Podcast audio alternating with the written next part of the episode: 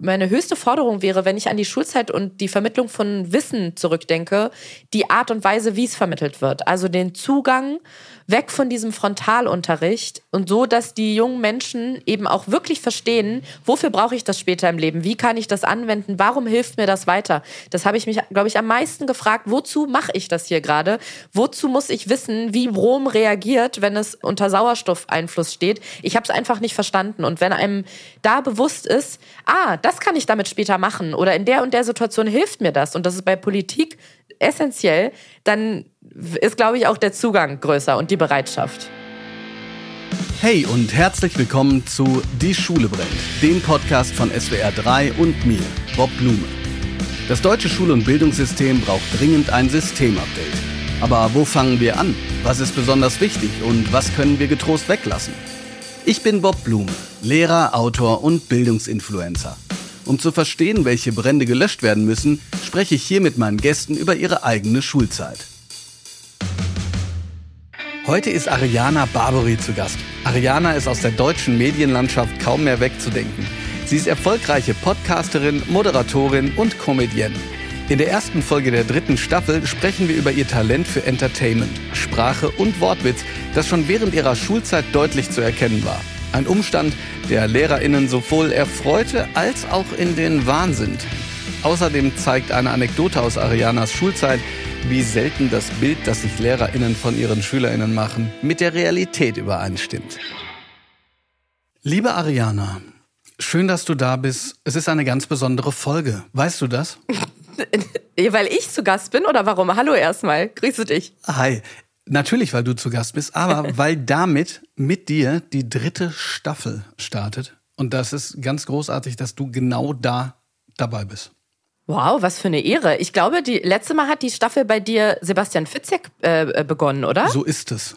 Guck mal, wie gut ich informiert bin. Du bist nicht nur wunderbar informiert, sondern im Prinzip ja auch auf der gleichen Stufe. Du bist Moderatorin, Podcasterin. Ich habe gerade noch mal kurz gelesen, 2019 zu den Top meistgestreamten Podcasts weltweit. Kannst du mir gleich kurz sagen, ob das sein kann? Und du bist mhm. noch Comedienne und ich kann das Wort immer nicht richtig aussprechen, da kannst du mir gleich mal helfen. Comedienne mit einer neuen Show und einem neuen Podcast. So, okay, jetzt eins nach dem anderen. Erstmal 2019 meistgestreamte Podcast weltweit.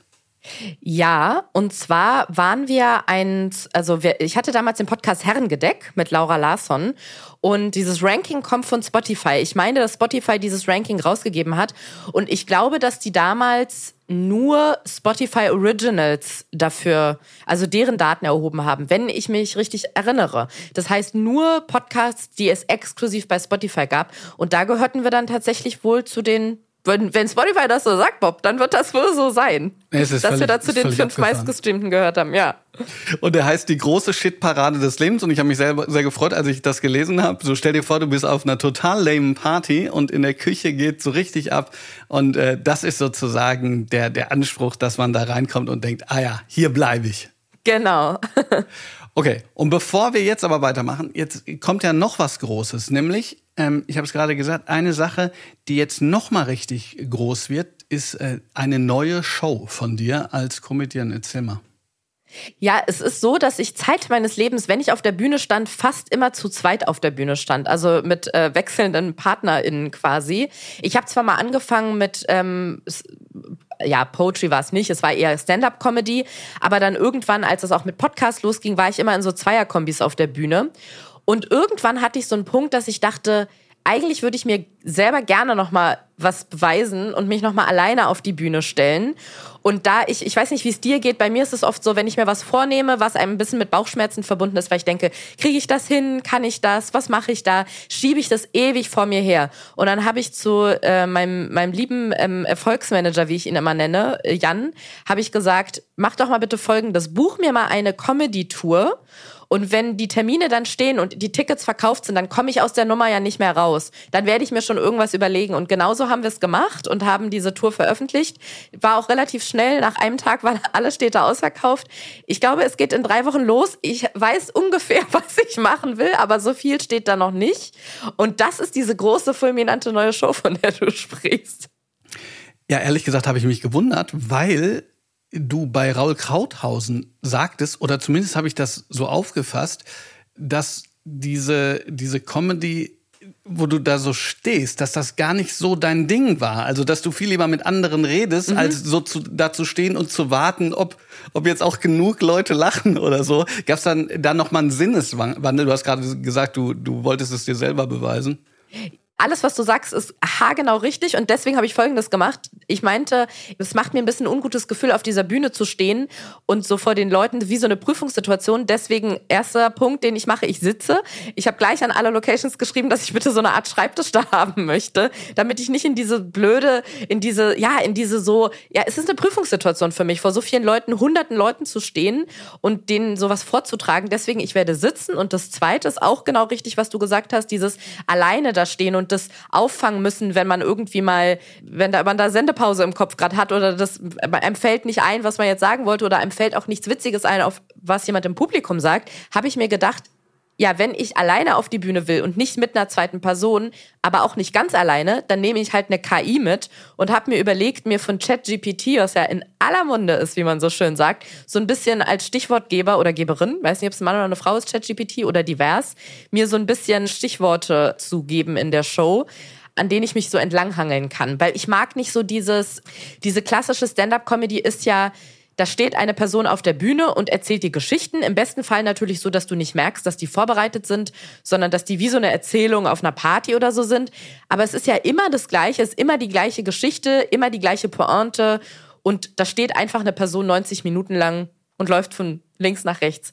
Und damit das ein bisschen aufgelockert ist und ein bisschen mehr Raum ist für Spontanität und für Dinge, die so während dieser Show entstehen können, habe ich mir gedacht, ich breche das Konzept mal ein bisschen auf. Aber das hört sich wahnsinnig gut an. Und ich, Oder, mein Jung. Ah ja, ich, ich habe nämlich gehört, du bist auch so mit Dialekten und ich weiß nicht, ob du es wusstest, aber man kann äh, ChatGPT ja auch sagen, dass er bitte halt im Dialekt antwortet. Ne? Also ich habe äh, wirklich einen mhm. sehr guten Kretschmann da mal rausgeholt.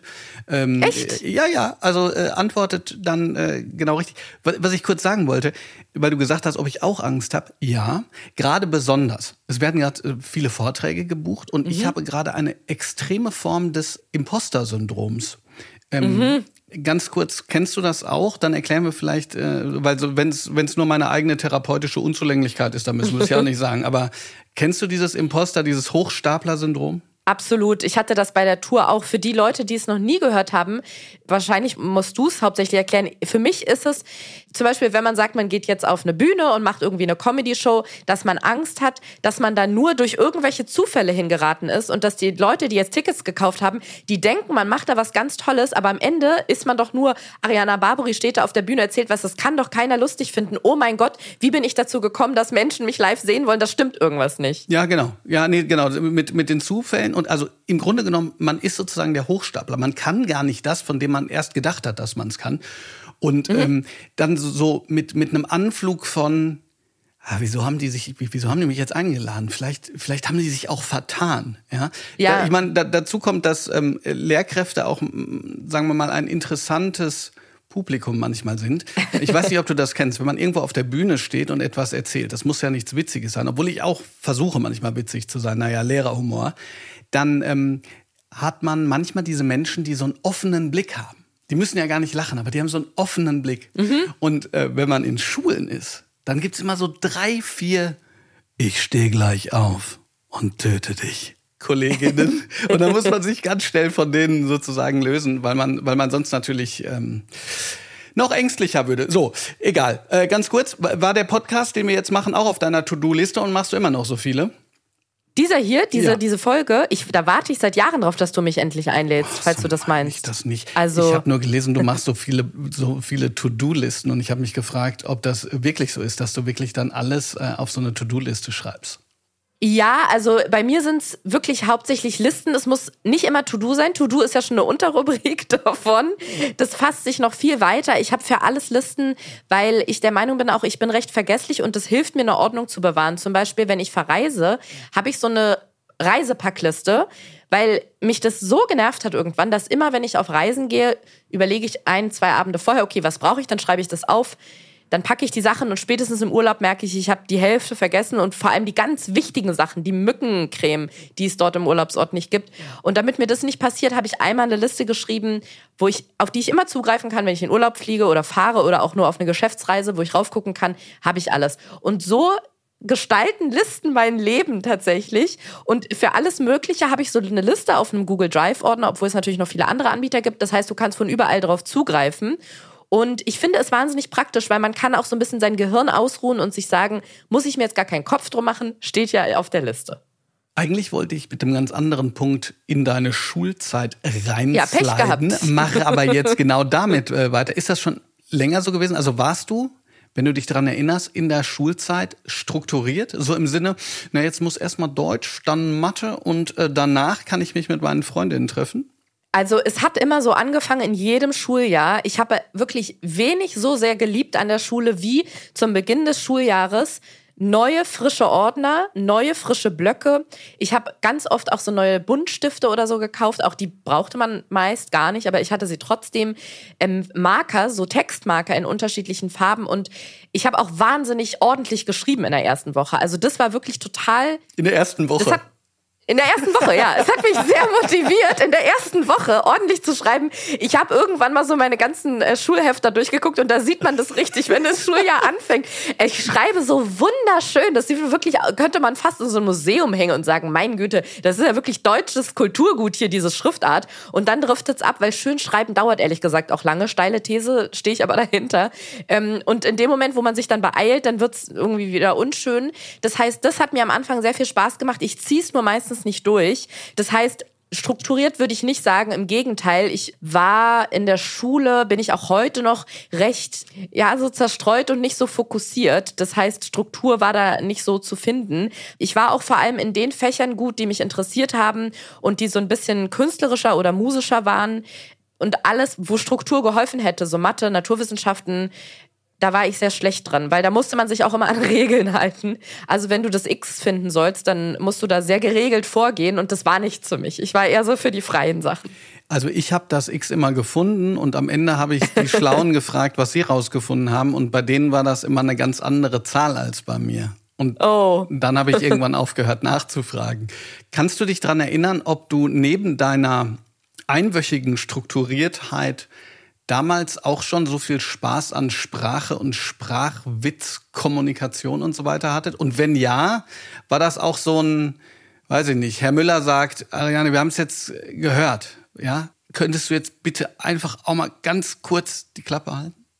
Genau so war's. Also das war das okay. Größte für mich, wirklich. Genau so war's.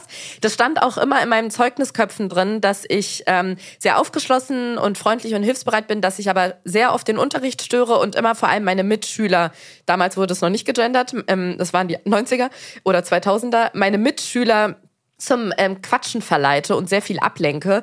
Und es war mir tatsächlich eins der wichtigsten Sachen in der Schule oder in der gesamten Schulzeit, andere zu entertainen und zum Lachen bringen.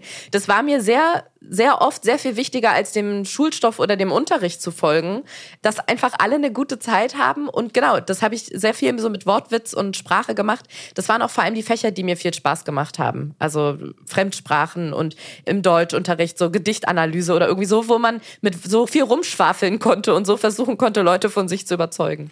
Ich erstmal, ich liebe dich dafür, dass du Gedichtanalyse gesagt hast und nicht Gedichtsanalyse, denn das ist eigentlich die oh. einzige Mission, die ich im Leben habe allen Zuhörenden klarzumachen, dass es nicht Gedichtsinterpretation heißt. So, jetzt haben wir das abgefrühstückt. Ganz kurz, ich fand es lustig, dass du gesagt hast, äh, äh, 90er. Äh, in Sachsen ist ja Gendern in der Schule jetzt auch äh, verboten. Jetzt wissen wir auch, in welchem Jahr die dann quasi wieder angekommen sind. Ist das so? Äh, das ist an mir völlig vorbeigegangen. Das könnte an dir ähm, vorbeigegangen sein. Also wie das durchsetzbar ist, dieses Verbot, äh, das weiß ich ehrlich gesagt auch nicht. Und die Lehrkräfte, die haben da natürlich überhaupt nichts äh, mit zu tun, sondern ähm, es ist besorgte Eltern. Es war tatsächlich von höchster von höchster Ebene. Also ähm, krass. Aber jetzt soll ich nichts Falsches sagen. Ich glaube, Sachsen-Anhalt war das, ähm, dass die Bildungsministerin selbst hat das Gender-Sternchen in Schulen verboten. Genau. Wow.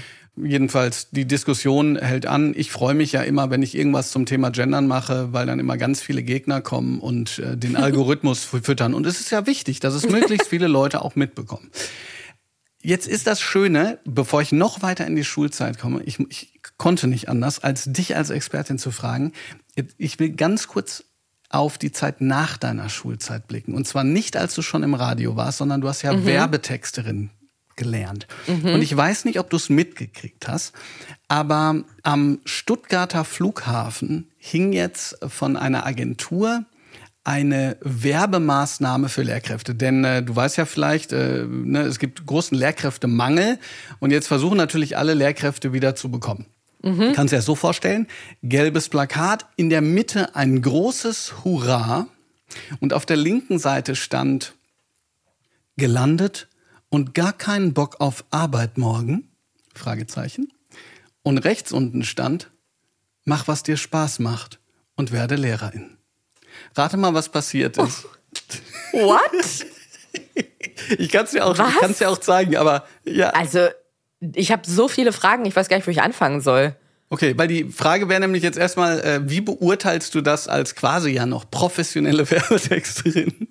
Also ich habe eins der ersten Dinge, die ich damals gelernt habe, ich war ja auch nicht so lange in dem Beruf, ne? ich bin dann nach der Ausbildung dann zum Radio gegangen, wie du gerade gesagt hast, richtigerweise, dass es immer hilft, so eine Erwartungshaltung aufzubauen bei RezipientInnen und damit dann zu brechen ähm, was zur Folge hat, dass die Leute dranbleiben, weil sie es über diesen Überraschungsmoment haben.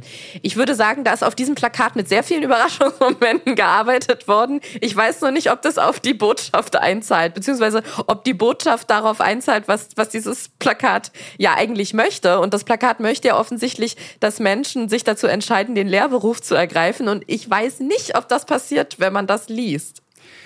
Ja, also du kannst es dir vorstellen, ne? es gab auch den großen äh, Shitstorm. Diverse Lehrerverbände sind Sturm gelaufen. Das Kultusministerium gab sich zunächst überrascht, hat dann aber gesagt, na ja, es hat funktioniert. Es gab 8000 Aufrufe auf der Kampagnenseite. Mhm. Naja, mit, mittlerweile. Weil die Leute gucken wollten, wen die melden müssen. Genau. Mittlerweile soll es wohl ähm, geändert werden in gelandet und gar keinen Bock auf deine jetzige Arbeit morgen hätte man aber auch eher drauf kommen können. Ne? Finde ich immer noch eine sehr merkwürdige Art, jemanden dazu zu bewegen, sich als Lehrerin zu bewerben. Aber gut. Ja, man steckt nicht drin. Man steckt nicht drin. Äh, liebe Grüße an das Kultusministerium an dieser Stelle. Liebe Grüße. Wie kann man sich die kleine Ariana denn sonst noch so in der Schule vorstellen? Ich habe gerade so das Bild gekriegt, ja, du quatsch zwar, aber dort, wo du, wo du Lust zu hast, machst du auch irgendwie mit. Ähm, hast du dich auf die Schule oder die Schulzeit immer gefreut? War das sowas, was, wo, wo du so dachtest, so morgens aufwachen und hey, schöner neuer Tag? Oder war es eher so, oh, jetzt muss ich da schon wieder hin? Also ich habe mich vor allem vor der Schule, äh, nicht im Sinne von morgens vor der Schule, sondern bevor ich überhaupt zur Schule gegangen bin, also vor der Einschulung, so wahnsinnig auf die Schule gefreut und konnte es nicht erwarten, dass ich mir von meiner Tante, die, die war damals, war die Deutschlehrerin? Vielleicht hat die so Deutschkurse gegeben, aber jetzt nicht als Lehrerin angestellt. Und von der habe ich mir Lesen und Schreiben beibringen lassen, weil ich so einen Drang hatte, Geschichten aufzuschreiben. Ich habe immer viele Geschichten erzählt, hatte, war immer sehr fantasievoll und habe mir Geschichten ausgedacht und ich wollte die aufschreiben. Ich wollte Bücher schreiben und Geschichten und dann habe ich mit Hilfe meiner Tante es geschafft, also wie halt ein fünfjähriges Kind schreibt, schreibt dann gucken mit K-U-K-E-N, aber immerhin weiß man, was gemeint ist. Und ich konnte es nicht erwarten, zur Schule zu kommen. Das hatte dann zur Folge, dass als ich in der Schule war, ich schon lesen und schreiben konnte in einem bestimmten Maße. Und wenn wir Deutschunterricht hatten, durfte ich dann in den Nebenraum, das war der Stempelraum, und da gab es ganz viele Buchstaben und halt Stempelkissen und da konnte man Geschichten stempeln. Und während die anderen, also nebenan im Klassenzimmer, Deutschunterricht hatten, durfte ich in diesem Stempelraum, weil eine Klasse überspringen, das war eigentlich keine Option, weil ich war, ja nicht in jedem Fach so eine Überfliegerin, habe ich dann Geschichten gestempelt. Und ich glaube, diese, diese Motivation, diesen Elan und diese Freude auf die Schule hatte ich nie wieder. Also das ging so im Laufe der Jahre flöten. Aber erstmal habe ich mich unfassbar gefreut und konnte es nicht erwarten, dass es losgeht, ja. Kannst du dich noch dran erinnern, wann so vielleicht so ein schwieriges Jahr war? Äh, Klammer auf. Ich weiß zum Beispiel noch, dass unsere Klasse in der neunten, und das ist, glaube ich, auch nicht verwunderlich, die mhm. meisten Lehrkräfte wissen das, achte, neunte Klasse ist das Gehirn einfach meistens orientiert in Richtung andere Körperregionen, vielleicht. oder anderes Geschlecht oder gleiches Geschlecht. Jedenfalls Geschlecht. Jedenfalls ähm, weiß ich noch, dass ich dann irgendwann so das Gefühl hatte, ich müsste äh, meine vollgekritzelten Bücher mal general überholen und mir neue geben lassen. Also so ein bisschen diesen Effekt, den du gerade auch gesagt hast, so nach mhm. dem Motto, so jetzt starte ich los. Also ich weiß das nur noch, ich weiß nicht, was davor passiert ist, aber dann scheint es ja für mich nicht besonders erfolgreich gewesen zu sein. Hattest du so ein absolutes Durchhängejahr oder Woche oder Monate oder Jahre? Mm, ich habe das Gefühl, dass wo es anfing, also der Anfang vom Ende quasi, war der Übergang auf die Oberschule. Das ist ja in Berlin. Ich glaube, wir haben nur zwei Bundesländer in Deutschland, wo die Grundschule bis zur sechsten Klasse geht und Berlin ist eins dieser ja. Bundesländer. Genau. Das heißt, und die Grundschule ging bis zur sechsten Klasse, was ich prinzipiell erstmal gut fand. Ich habe mir noch kein abschließendes Urteil darüber gebildet, weil ich mich so oft nicht mit dieser Frage beschäftige. Aber wann auch immer ich das mitbekomme, dass so kleine Kinder, muss man ja echt sagen, nach der vierten schon auf diesen Oberschulzweig eingeordnet werden, denke ich so, alter Schwede, also zumindest diese zwei Jahre mehr, die wir da hatten, empfinde ich als sehr, ja, einfach als positiv, dass man die noch ein bisschen abgeschirmt von dem Ernst des Lebens quasi äh, zur Schule gehen lässt, bevor es wird einfach härter danach, das muss man so sagen. Und ich glaube, das war schon mit relativ viel Druck belastet dann in der sechsten Klasse, weil ich wusste, am Ende dieses Schuljahres kommt die Bewertung für die Oberschule, die Empfehlung. Da war ich natürlich sehr froh und erleichtert, dass ich eine Gymnasialempfehlung bekommen habe. Also das sage ich jetzt ohne Wertung, so war es einfach damals, so habe ich das empfunden. Und sobald ich dann auf der Oberschule war, wurde halt, äh, da wurden die Zügel ein bisschen angezogen. Und ich glaube, da ging es dann auch los. Vorher hatte ich das Gefühl, war es alles so ein bisschen spielerisch da fing es ja dann auch erst mit Noten an. Vorher war es sehr viel diese ähm, schriftlichen Zeugnisse, wo dann mehr so eine Beurteilung stattgefunden hat. Dann wurde der Druck und das Vergleichen doch sehr, sehr hoch. Und dann hat sich das bei mir auch immer mehr aufgeteilt in die Fächer, die mir liegen und die mir einfach wahnsinnig viel Spaß machen und äh, genau, wo ich dann auch gut drin war und Potenzial entfalten konnte. Und das andere waren die naturwissenschaftlichen, sage ich mal.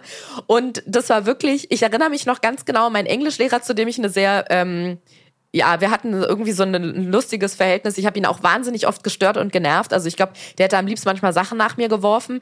Aber ich war halt sehr gut in Englisch, weil es mir wahnsinnig Spaß gemacht hat und ich sehr interessiert war. Und der hat dann irgendwann mal, also auf der Oberschule war das, irgendwann mal mein Zeugnis gesehen und hat mich auf dem Schulflur getroffen und hat mich geschockt angeguckt und meinte, Ariana, ich war gestern im Klassenzimmer, ich habe dein Zeugnis gesehen, ich war schockiert. Und dann habe ich gesagt, wieso? Und dann meinte er, ich dachte, du bist in allen Fächern so gut wie in Englisch, ich dachte, du bist eine Einserschülerin. Und der konnte es nicht fassen, dass ich halt sehr viele Vieren und Fünfen auf dem Zeugnis hatte, die halt alle in Mathe, in Bio, in Physik, in Chemie und so vertreten waren.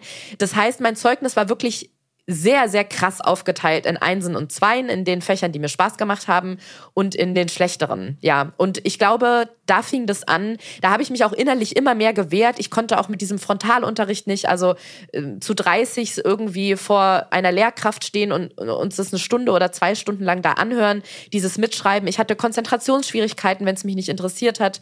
Und da ging es dann so langsam den Bach runter. Also ich habe trotzdem mein Abitur geschafft, aber ähm, da ging die Freude und die Motivation definitiv dann verloren. Ich finde es witzig, dass du sagst, dass der Englischlehrer mit diesem positiven Eindruck überrascht war, dass du in anderen Fächern schlechte Noten hattest. Und der Physiklehrer, den du ja mal getroffen hast, nachdem er ein Gedicht von dir gelesen hat, da hatte ich das Gefühl, also steht irgendwie so, dass der überrascht war, dass du in irgendwas sehr gut warst, weil er dich in ja. Physik halt nur kennt. Also so hörte sich das für ja. mich zumindest an. Äh, ein Gedicht irgendwo eingereicht und glaube ich sogar gewonnen. Beim Tagesspiegel, genau. Und, und dann mhm. hat sich der, der Physiklehrer äh, getroffen und hat quasi sowas gesagt wie, ähm, dass du ja sprachlich doch gar nicht so schlecht bist. Wo ich so dachte, ja. oh, klassischer Fall von gut gemeint, doof ausgeführt. Oder hatte ich das überhaupt nicht gejuckt damals dann? Ich weiß gar nicht mehr, was der Physiklehrer gesagt hat. Genau, ich habe das mal irgendwo niedergeschrieben. Ich weiß weiß aber nicht mehr, wie es genau war. Bei dem Englischlehrer weiß ich halt auf jeden Fall, dass es genau so gemeint war, wie er es auch gesagt hat, dass er halt dachte, ich wäre überall gut und geschockt war, wie schlecht ich war. Aber das zeigt ja auch wieder, dass man von SchülerInnen halt einen bestimmten Eindruck hat, ne? Je nachdem, wie die sich in deinem, in deinem Fach verhalten ich habe auch manchmal gedacht, was muss mein Mathelehrer von mir denken? Ich habe mich da teilweise mit dem Kopf auf den Tisch gelegt und habe einfach die Augen zugemacht und geschlafen, weil ich auch seiner Erklärfolge überhaupt nicht, also ich bin da überhaupt nicht mitgekommen. Und in anderen Fächern war ich dann irgendwie diejenige, die sich ständig gemeldet hat und den Unterricht aktiv mitgestaltet hat. Das ist ja wie Jekyll und Hyde so ein bisschen, als hätte man zwei Persönlichkeiten, was die LehrerInnen da für, für einen Eindruck von einem gewinnen. Und da sieht man auch, wie wenig repräsentativ das ist, wenn man einen Menschen so in einem ganz spezifischen Feld beurteilt und davon dann ableitet, was das für ein Mensch ist, wie die Person lernt, wie die Person engagiert ist, ob die Person klug ist oder nicht und auch, ob die Person, ich sage jetzt mal spitz formuliert, es verdient hat, später studieren zu dürfen oder eine Ausbildung zu machen oder wie auch immer. Ich kriege das immer extrem krass mit, wenn ich mit meiner Theater AG Stücke inszeniere und dann viele Kollegen da sind, die zum ersten Mal in ihrem Leben vielleicht den leisen, zurückhaltenden, vielleicht wenig Interessierten, das kann man dann ja schlecht äh, sagen, man steckt ja nicht in den mhm. Köpfen drin, aber Schüler in einer Rolle sieht, ja, wo er da steht und irgendwie inbrünstig etwas formuliert und dann so, also dass die dann wirklich, da hat man wirklich das Gefühl, die lernen diesen Schüler plötzlich oder die Schülerin von einer ja. ganz anderen Seite kennen, ja, ist irre. Hast, kann ich total verstehen, ja. Hast du, als du Klassensprecherin warst, ich weiß ja nicht wie lange, wurde es dann auch mal konfliktreich und politisch? Also so in dem Sinn, Herr Mathelehrer, jetzt in dem Fall zum Beispiel, das, was Sie machen, ist blöd. Also bist du da auch auf Konfrontation gegangen oder ähm, eher nicht? Ich weiß gar nicht, ob da so Punkte dabei waren, das daran erinnere ich mich gar nicht mehr so richtig, ob es da so groß um Konfrontation ging. Ich glaube, das größte Problem, was ich persönlich hatte, war oft, dass vor allem ältere Lehrer, so habe ich es in Erinnerung, dass die nicht mehr so viel Motivation hatten, den Unterricht so zu gestalten, dass die jungen Menschen, die da vor ihnen sitzen, wirklich was lernen und was mitnehmen, sondern die haben so ihr Programm runtergespult. Das war dann auch oft auch pädagogisch inhaltlich nicht so, also Prädikat wertvoll eher nicht verdient dafür. Und das war ja auch eine sehr persönliche Sache von mir, dass ich dann nicht so gut folgen konnte, wenn die, wenn die den Unterricht so monoton und eintönig gestaltet haben. Ich erinnere mich aber tatsächlich gar nicht daran, dass wir so viele Konflikte hatten, die hätten angesprochen werden müssen. Und irgendwie war dieses Klassensprecherinnenamt auch für mich dann eher sowas wie, ich fand das irgendwie schön, diese Vorstellung, dass alle zu mir kommen können, wenn ich was weitertragen soll und dass ich äh, vielleicht was bewegen kann. So ein politisches Ansinnen hatte ich da ehrlich gesagt gar nicht. Wir hatten dann einmal im Jahr die Klassensprecherfahrt, wo alle Klassensprecher innen aus allen Klassen zusammen weggefahren sind. Da war Kevin Kühnert oft dabei. Der war nämlich bei mir auf der Schule und war sogar, glaube ich, Schulsprecher. Und wenn wir uns angucken, was er heute macht, also bei ihm war so die politische Motivation in seinem Klassensprecheramt sehr viel höher. Ich glaube, bei mir hatte das auch wieder so Entertainer-Züge, dass ich so dachte, ach, ich fände es irgendwie cool, dann gehe ich damit auf diese Fahrt, dann komme ich wieder, dann soll man auch, sollten die KlassensprecherInnen auch immer erzählen, wie war denn die Fahrt, was habt ihr da besprochen? Das habe ich dann auch gemacht, aber für mich war es jetzt nicht das größte Problem, wie entmüllen wir unseren Schulhof, sondern ich wollte irgendwie, dass alle eine gute Zeit haben. Habt ihr euch verstanden, du und der Kevin?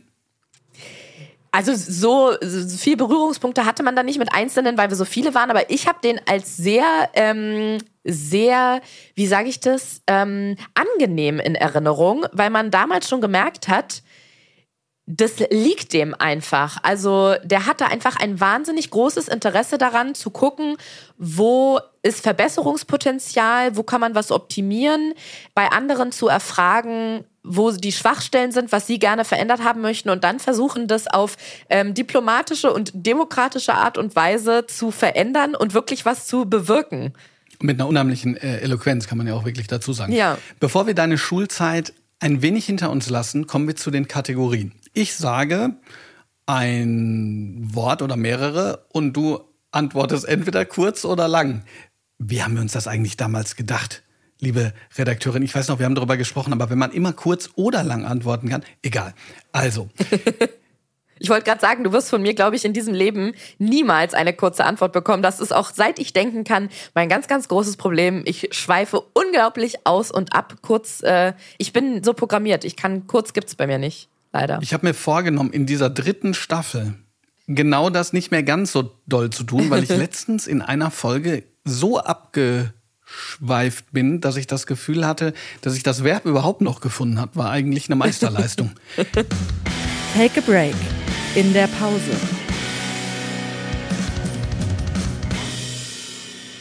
In der Pause war vor allem Quatsch. Quatschen, Quatsch machen.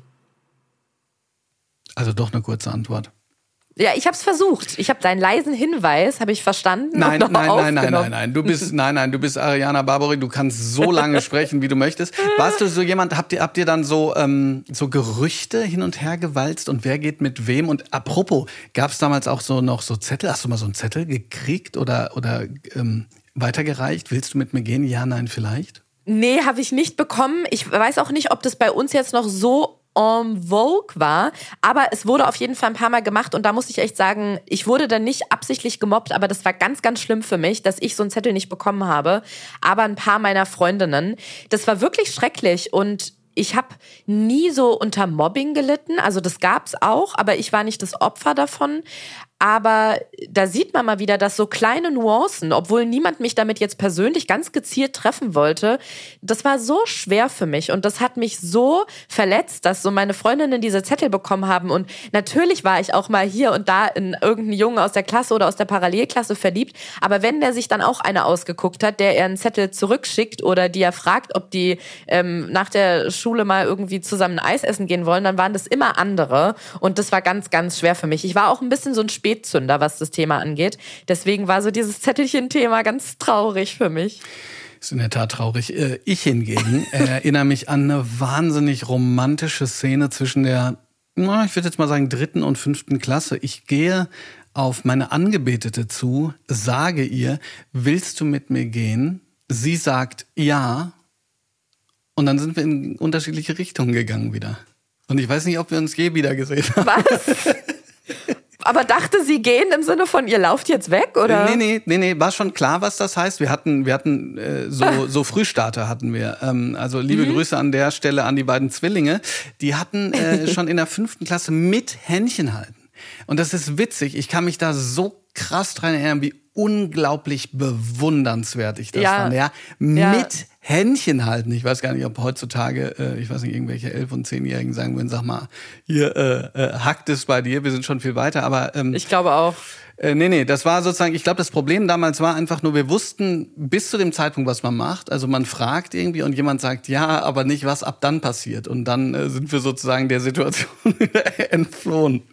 Aber ich erinnere mich genau so dran, wie du das sagst. Da haben bei uns waren auch dann sind zwei miteinander gegangen und dann gab es mal einen kleinen Kuss auf den Mund und ich konnte es nicht glauben, dass sie sich dann einen Kuss auf den Mund gegeben hat. Wer macht denn sowas? Wie krass ist das denn? Ja.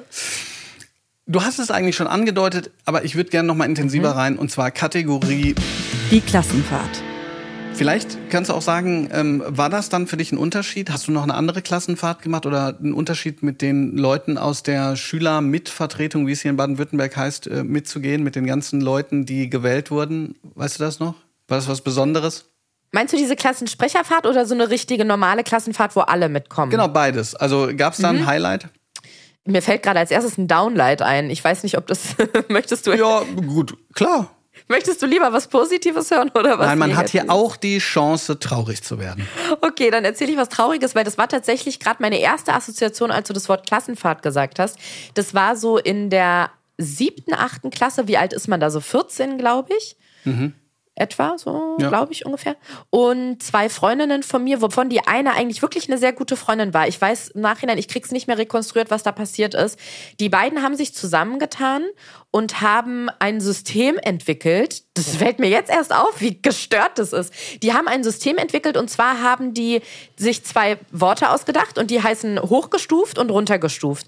Das konnte ganz randomisiert, irgendwann am Tag, wann auch immer jemand was gesagt hat, zum Beispiel du hast einen Witz erzählt und alle haben gelacht, dann haben sie dich anerkennend angeguckt und gesagt, hochgestuft. So ein bisschen wie bei, ähm, hier, wie heißt die Schule ähm, von Harry Potter?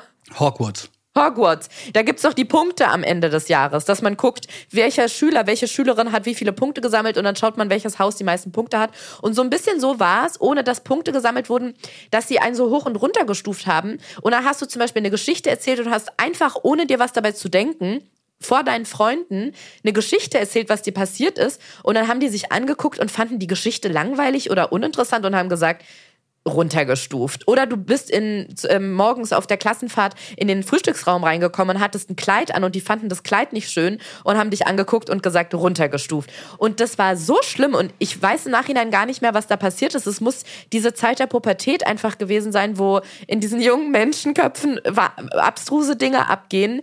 Und das haben die auf dieser Klassenfahrt entwickelt. Ich weiß bis heute nicht, was da los war, aber das verbinde ich irgendwie sofort mit dieser Zeit und Klassenfahrten. Das war nicht schön. Was, was ich total interessant finde, ich weiß nicht, ob es dir genauso geht, aber du hast es ja gerade so gesagt, wie krass man von solchen Dingen die so lange weg sind, mhm. sich dann noch so reinversetzen kann. Mhm. Also ich gebe dir mal ein ganz kleines anderes Beispiel. Wir hatten immer so eine Bushaltestelle bei uns an der Schule und da stand irgendwann mal so eine Oma. Also wirklich so eine, ja, so eine Oma. Übrigens äh, an alle Zuhörende im, im Ruhrgebiet sagt man Oma und nicht Oma. Das ist nicht böse gemeint, sondern das ist, genau. Und äh, die stand da und dann haben sich zwei, die kannte ich auch, zwei Jungen, ich, Gott sei Dank war ich da nicht bei, ich würde mich immer noch schämen, ich bin über 40 und da haben sich so ein bisschen lustig gemacht und dann hat die denen so einen Bonbon gegeben. Mhm. Hat einen Bonbon dabei, nimm zwei oder so. Und die haben sich bedankt. Die Oma drehte sich weg und der pfefferte das so in die Ecke. Und das, wenn ich daran denke, ja, ey, das, das, das treibt mich doch so um. Und als ich gerade, als ich das gehört, schon als du angefangen hast zu erzählen, dachte ich so, boah, ich kann mir so vorstellen, wie scheiße es einem geht. Interessanter Take übrigens auch, dass das ja so ein bisschen auch zeigt, wie solche Bewertungen mhm. einen umtreiben können. Ja, weil es gibt ja, ja, zum Beispiel in Schule, Schule ist ja auch so zum Beispiel, dass jemand total Bock hat, macht irgendwas. Ich kenne das als Deutschlehrer zum Beispiel, sagt er, ich habe ein richtig super gutes Gefühl und du musst in Anführungsstrichen dann halt deine drei Minus dafür geben, so ja. Und äh, also so nach dem Motto, ja. ja toll, dass dir das Spaß gemacht hat, runtergestuft. Ja, so ja. Genau. Letzte Kategorie.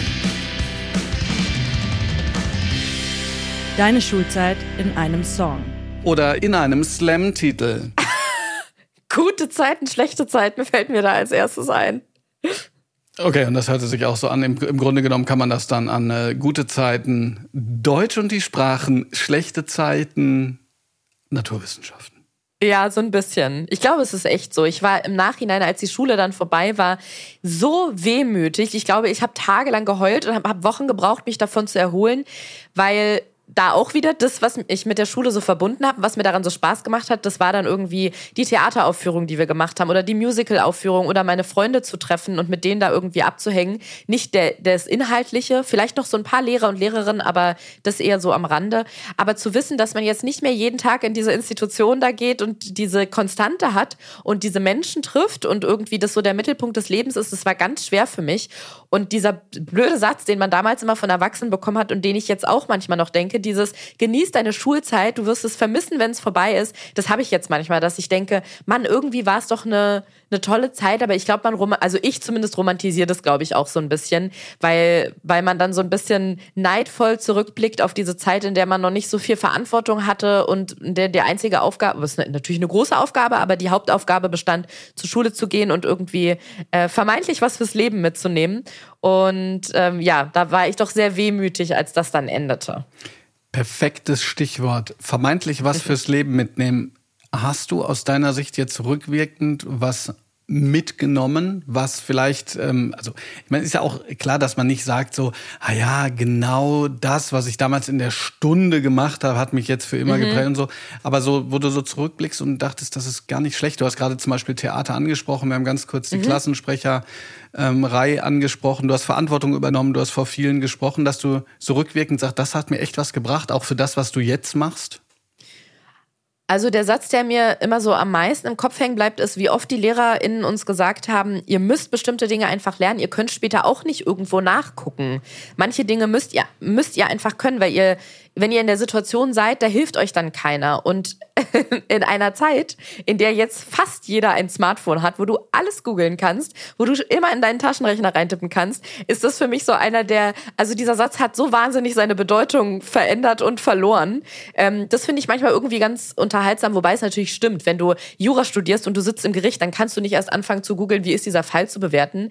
Aber die Dinge, die ich in der Schule gelernt habe, da würde ich tatsächlich sagen, so fachlich, inhaltlich hat das wenigste davon mir fürs Leben was geholfen. Es waren ganz oft mehr so zwischenmenschliche Dinge, das Miteinander, LehrerInnen, denen das wichtig war, den SchülerInnen was mitzugeben. In meiner Wahrnehmung waren das meist die Jungen, die sehr motiviert irgendwie waren und die noch nicht seit Jahrzehnten durch dieses Schulsystem gegangen sind.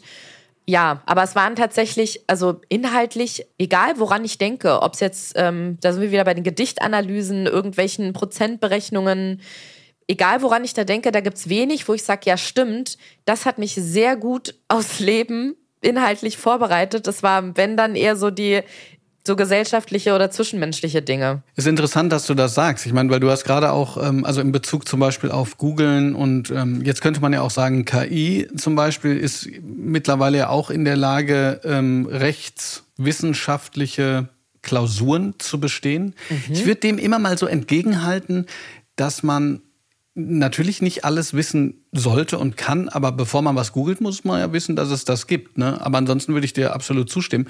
Ich glaube, dieses Zwischenmenschliche und dieses Miteinander auch Sachen diskutieren, dass ich immer, ich finde das immer mhm. zu toll als Lehrkraft mit meiner Oberstufe. Ich finde das ja immer gut, auch wenn, wenn, wenn die Schülerinnen und Schüler mal anfangen, das äh, so richtig kritisch zu sehen, ja, und zu sagen, ja, aber Entschuldigung, so funktioniert das nicht. Wir hatten mal einen Philosophen, den äh, Daniel Pascal Zorn, äh, haben wir in den, ähm, Schu in den Schulraum gestreamt und die haben dem dann so richtig Kontra gegeben, obwohl der mhm. natürlich The Brain ist, so, ja. Aber das finde ich immer großartig. Und das hat ja viel mit Haltung zu tun. Es ist ein bisschen weniger so, diese, weiß ich jetzt, was eine Alliteration ist oder nicht, sondern eher bin ich in der Lage, mit dem, was ich hoffentlich aus Interesse gemacht habe, so umzugehen, dass ich merke, das bringt mir selber was, ja.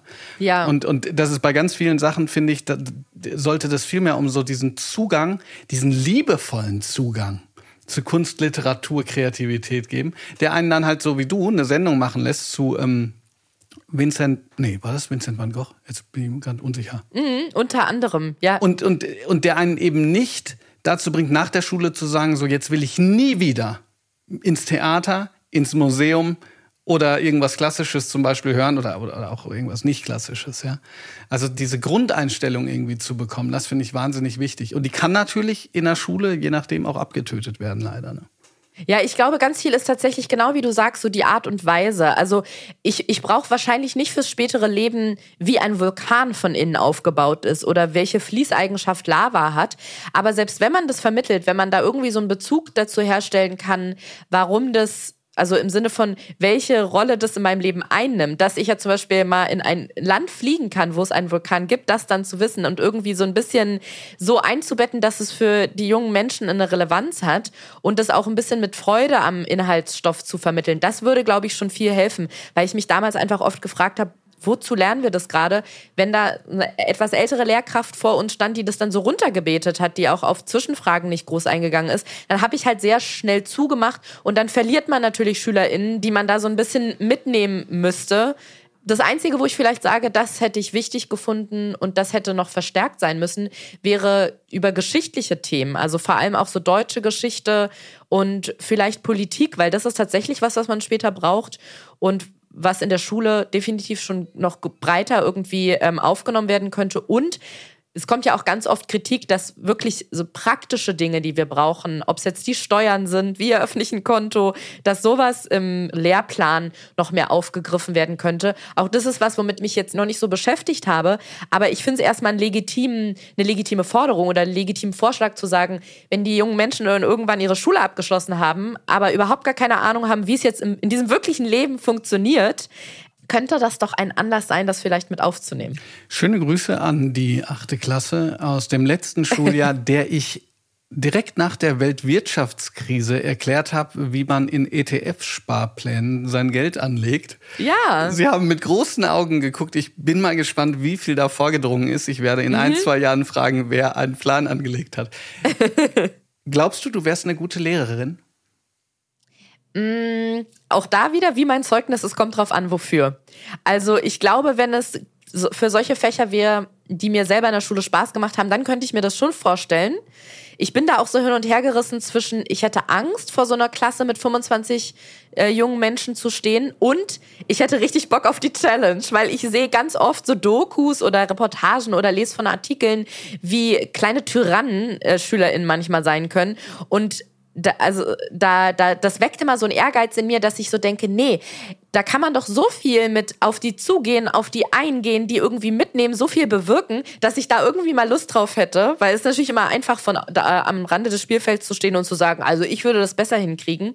Aber ich glaube, wenn es dann wirklich darum ginge, Wissen zu vermitteln, das muss ja nicht Frontalunterricht sein, aber wenn du jemandem mathematische Formeln erklären willst, da bleibt dir nicht viel übrig. Die kannst du nicht tanzen oder malen, da musst du irgendwann eine mathematische Formel erklären. Und das ist jetzt nicht so meine Stärke. Deswegen glaube ich in dieser Art Fächer, dass ähm, da nehmen wir dann lieber andere. Da nehmen wir vielleicht dich. Obwohl ich irgendwann in einer Reportage mal gesehen habe, wie, wie jemand mit halb tanzenden Kindern Algorithmen erklärt hat. Das aber nur am Rande, weil ich mich ähm, mit der Mathematik auch nicht so gut auskenne. Ich muss dranbleiben, ich muss dranbleiben. Also was möchtest du dann unterrichten in dieser Stunde? Mit mir zusammen in meiner Schule, wo ich dich, dich dann einlade? sehr, also für sowas bin ich immer zu haben. Wenn es da irgendwas gibt, dann äh, lad mich sehr gerne ein. Ich liebe sowas. Ja, das wäre das wär super. Da machen wir eine Fernsehsendung daraus. Würde ich sofort Barbary mit dir machen. Unterricht, okay. Wirklich. Gut, ihr habt es alle gehört. Ähm, an die Redaktion bitte nicht rausschneiden. Nee, wirklich. Sowas würde ich sofort machen. Und wenn es jetzt aber darum ginge, dass ich das seriös als Job, so wie es am Stuttgarter Flughafen dann auf dem Plakat stehen würde. Ja, genau. Falls soll. du mal keinen Bock mehr auf Arbeit hast, werd doch einfach genau. bei mir mal äh, Lehrerin. Und dann würde ich mich aber, glaube ich, für sowas entscheiden wie Kunst oder Theater. Das, okay, das gab es bei uns. Philosophie vielleicht, hatte ich zum Beispiel auch. Theater mache ich auch. Ne? Also das hatte ich auch, aber das gab es nur als ähm, zusätzlichen Kurs. Es war kein Schulfach. Also, Und du hast die Hauptrolle nicht bekommen? Wir hatten ja mehrere Stücke. Ich habe, glaube ich, leider nie die Hauptrolle bekommen. Das war immer traurig. Ja, ja das fände ich auch großartig. Ich hätte jetzt auch gedacht, sowas wie äh, Gedichtinterpretation oder so mit dir zusammen, das wäre, glaube ich, wirklich eine schöne Sache. So ein bisschen Ach, Mascha Kaleko. Ähm, ich habe in den, in den letzten Stunden, als mein Kurs, also meine Zwölfklässler vom letzten Jahr nicht mehr in die Schule mussten, habe ich denen mal so eine riesig breite Palette an Gedichten äh, gegeben, die sie überhaupt nicht interpretieren mussten, sondern die von allen Followern auf Twitter mal so rausgesucht wurde, was mhm. und und die haben sich die dann, also die konnten sich dann da, da quasi ein bisschen orientieren und sagen, warum sie die wunderbar schön und und so weiter finden. Das fand ich ganz ganz toll, weil das dann so weiter weggeht von diesem analytischen und, und dann geht's eine, also Analyse finde ich das muss man dazu sagen. Ich bin Nerd. Ich meine, klar, ich bin Deutschlehrer. Ne? Ich finde das natürlich geil. Aber ich kann verstehen auch, dass man es nicht geil findet. Aber so dieses, das fasst mich an, das berührt mich. Das finde ich immer großartig. Mhm. Okay, also ich komme darauf zurück. Bildungsauftrag. Mhm. Hat das, was du tust, unabhängig jetzt von dieser Folge, wir haben es gerade schon, ich habe es gerade kurz angeteasert, mit Eva Schulz äh, zusammen hast du Stand-up vor Art gemacht. Das hat ja auch tatsächlich einen Bildungsanspruch. Also es ist lustig, das macht Spaß zu gucken, aber danach weiß man auch ein bisschen mehr über Vincent van Gogh. Äh, hast du unabhängig davon auch irgendwie einen Bildungsanspruch oder geht es dir eigentlich um was anderes? Geht es dir darum, zum Beispiel Ruth Moschner hat gesagt, ähm, mir geht es ehrlich gesagt auch darum, dass die Leute, die meine Sachen dann hören oder sehen, einfach mal selber abschalten können und äh, sich nach hinten fallen lassen das hat ja bei mir in der Schulzeit wirklich schon angefangen, dass ich immer wollte, dass die Menschen lachen. Die sollen eine gute Zeit haben, ich möchte die unterhalten. Und ich würde sagen, dass es bis heute noch mein größter Anspruch ist. Also ich sehe mich jetzt nicht so, dass ich sage, ich möchte den, der, mein, mein, meine höchste Priorität ist, den Menschen Wissen zu vermitteln. Ich möchte vor allem, dass Leute eine gute Zeit haben und lachen und sich unterhalten fühlen. Aber wie wir alle Menschen ja verschiedene Facetten haben, habe ich natürlich auch Themen, die mich selber bewegen. Und viele davon sind halt gesellschaftspolitisch oder politisch oder einige, sagen wir es mal so. Zum Beispiel bin ich halb Afghanin und ähm, das Thema rund um Afghanistan ist was, was vor allem in den letzten zwei, drei Jahren ganz große Rolle bei mir gespielt hat. Und ich glaube, dass man das gar nicht so strikt trennen muss und dass es manchmal sogar hilft, wenn man das ein bisschen sich vermischen lässt, weil ich das Gefühl habe, die Menschen hören dann mehr zu. Also bei Instagram ist ja einer der großen Vorteile, dass man genau sieht, wenn Leute wegschalten, zum Beispiel wenn die Instagram Stories gucken. Das kann man beim Fernsehen nicht so wirklich, dass man guckt, wann steigen die Leute, die eine Sendung gucken, aus. Und bei Instagram fällt mir sehr oft auf, dass sobald es inhaltlich wird, sobald es ein bisschen thematischer wird, sobald es um ja irgendeine Art von Wissensvermittlung geht oder ein bisschen politischer ist, dann gehen die Leute weg, weil ich glaube, das ist dann vielen zu, die wollen sich berieseln lassen, die wollen sich unterhalten lassen und steigen dann quasi aus und deswegen versuche ich es manchmal so mit einzubringen, ohne mit dem erhobenen Zeigefinger irgendwo zu stehen und zu sagen, jetzt erzähle ich euch mal was über Feminismus. Das kann man ja auch so ein bisschen eleganter irgendwo mit einfließen lassen. Und wenn es dann eine Message hat und man die Leute noch unterhält, aber die vielleicht auch was daraus mitnehmen oder über irgendwas nachdenken, dann finde ich, ist schon ganz viel gewonnen.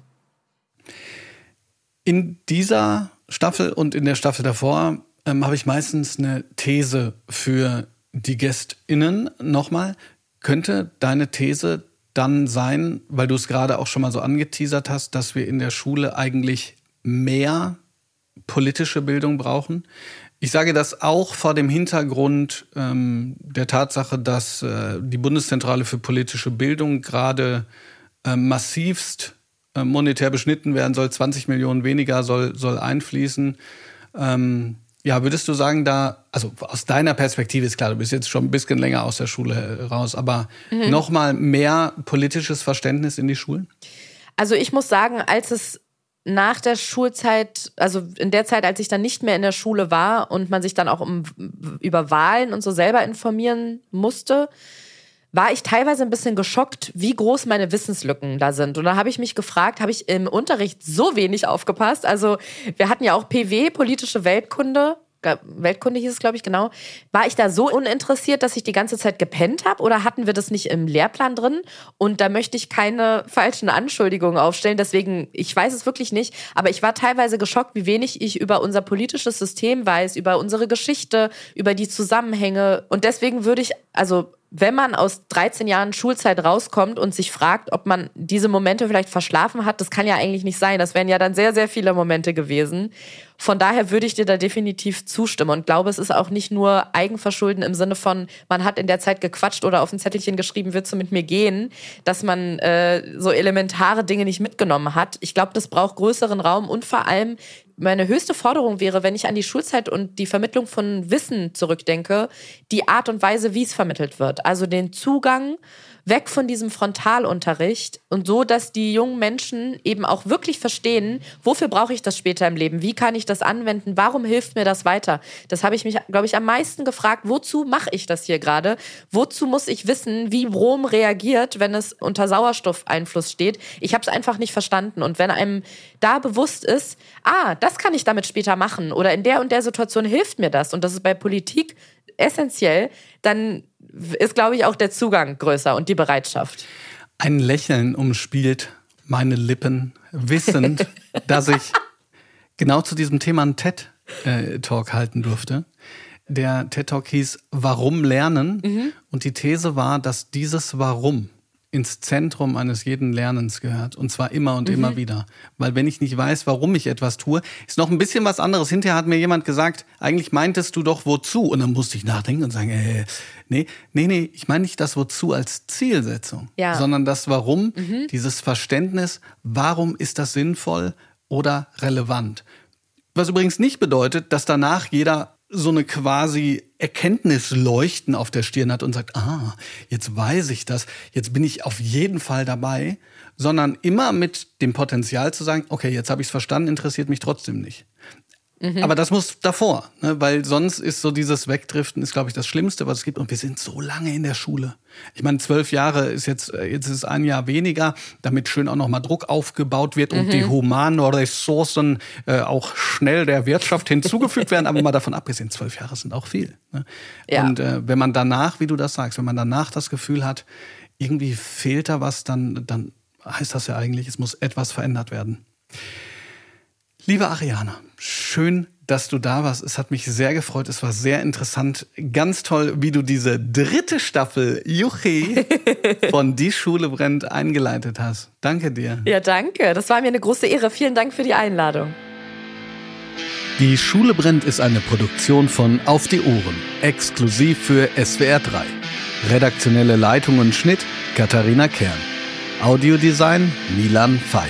Und Postproduktion Milan Fay und Indus Gupta. Wenn dir diese Folge gefallen hat, freue ich mich, wenn du diesen Podcast abonnierst, ein paar Sterne vergibst oder sogar eine Rezension dalässt. Vielen Dank für deine Unterstützung.